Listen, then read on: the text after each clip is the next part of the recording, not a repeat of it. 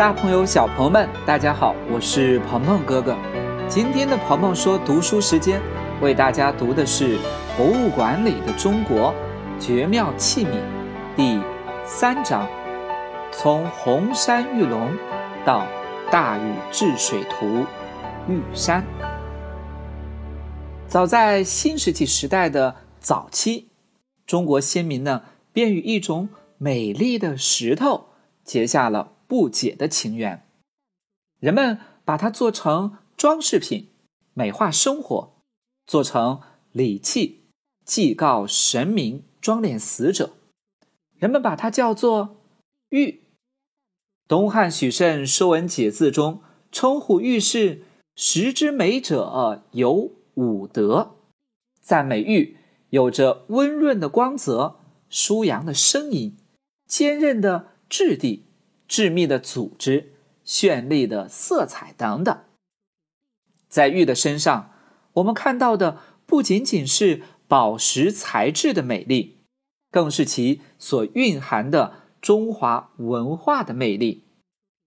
尽管很多玉质的品种我们很早就已经了解，但每个时代都有着属于这个时代的玉器造型和艺术特色。早在新石器时代，北到红山文化，南至良渚文化，都有玉器的出现。此时的玉器呢，尚处在萌芽初始的阶段，大多呀以光洁的素面为主，有着浓浓的神秘色彩，大多呀被用在和祭祀或者是战争相关系的场合。经历了夏代的过渡之后，商代的玉器更为丰富和成熟。尤其啊，以殷墟妇好墓中出土的七百多件精美的玉器作为代表，既有工艺精湛的玉簋，也有形神必效的玉人。及至礼制文化为核心的西周时期，玉器呢呈现出。更为重要的作用，不仅仅呢用于国家祭祀和战争的重器，更是成为美好人格的参照。他身上所具有的文化内涵更加丰富了。这件珍藏在国家博物馆的红山玉龙，以岫岩玉雕琢而成。岫岩玉呢，也叫做岫玉。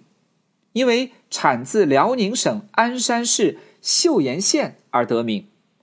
自从石器时代开始，就已经被先民们所认识和利用，是中国历史上的四大名玉之一。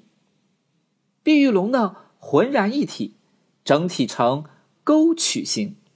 从平面上来看呢，很像一个字母 C，因此也常常有人叫它。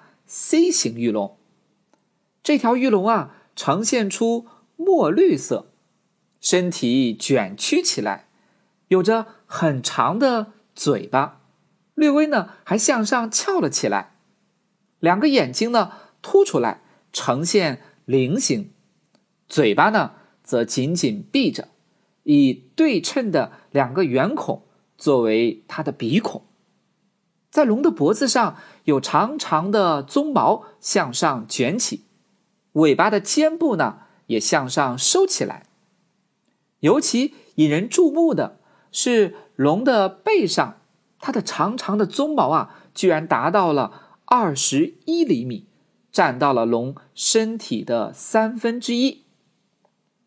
玉龙啊，是以一整块玉料圆雕而成，在有的部分呢。还采用了浮雕的手法，哎，在它的背上中央呢，钻了一个小小的圆孔，不知道小朋友们有没有发现呢？有专家曾经做过实验，如果呢从这个孔穿绳，把这个玉龙悬挂起来的话，玉龙的头尾两端恰好在平衡的位置，显然。在这个位置钻孔是经过很精密、很细致的计算的。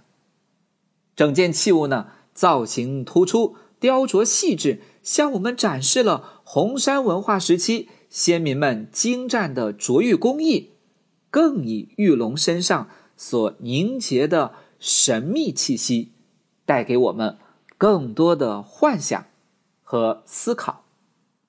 那红山玉龙的用途又是什么呢？其实，除了这件碧玉龙外，在翁牛特旗原来的山嘴子乡新地村，也曾经出土过黄玉龙一件，体态造型呢和这件碧玉龙基本一致，只不过啊大小有所不同，器高呢十六厘米多一些，长鬃呢居然占到了龙身体的二分之一。同样呢，在龙脊背的位置上对钻了一个小小的圆孔，那是在一九四九年春天的时候，有一名叫做马忠信的农民在山腰开垦荒地的时候发现的，后几经人手，也曾经啊差点和碧玉龙一样被加工成了烟袋嘴子，但最终被。其文化馆的馆长贾洪恩给看到了，贾馆长呢将这条黄玉龙带到了北京，交给时任中国考古学会副会长的著名考古学家苏秉琦先生鉴定，最终确定了它作为红山文化代表文物的价值。这两条玉龙有着怎样的关系呢？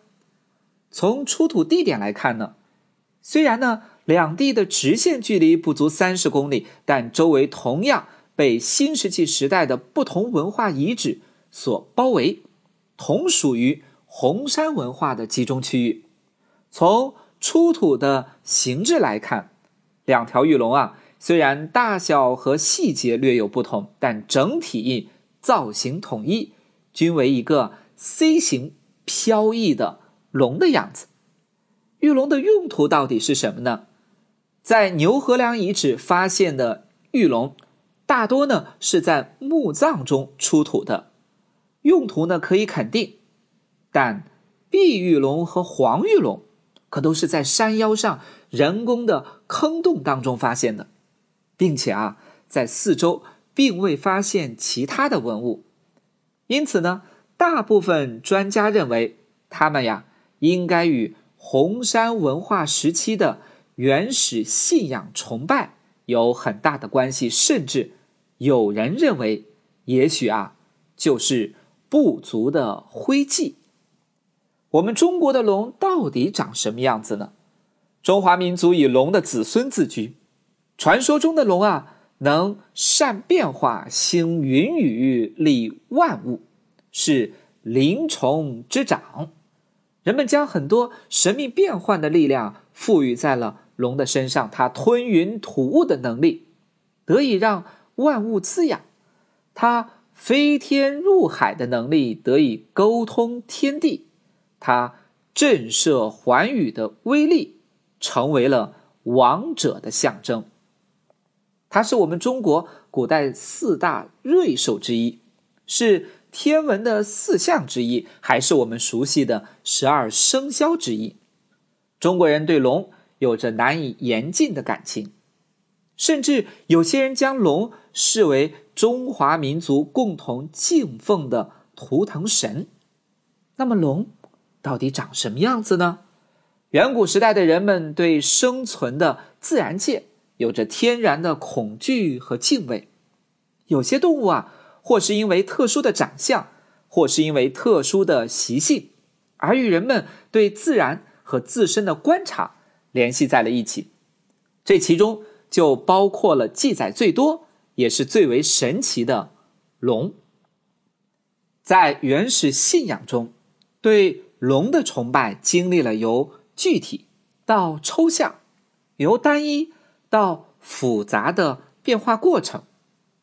随着龙的形象越来越丰富，它所表现出来的神性就越来越强大，以至于成为知名度最高的一个代表了。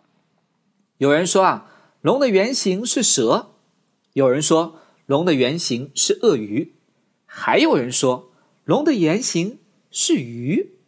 不管怎么样，众多说法为我们提供了这样一个重要的信息：龙的起源是多种多样的，是由众多来自不同地域动物的形貌和它们的特性组合而成的。红山文化玉龙的出现，使我们对华夏文明的起源有了更深入的认识。秦汉之后，龙的形象渐渐统一，尽管随后仍然会有小的变化，但定型的总体特征却一直延续到了今天。好了，我们今天的鹏鹏说读书时间就到这里。下期节目，再见。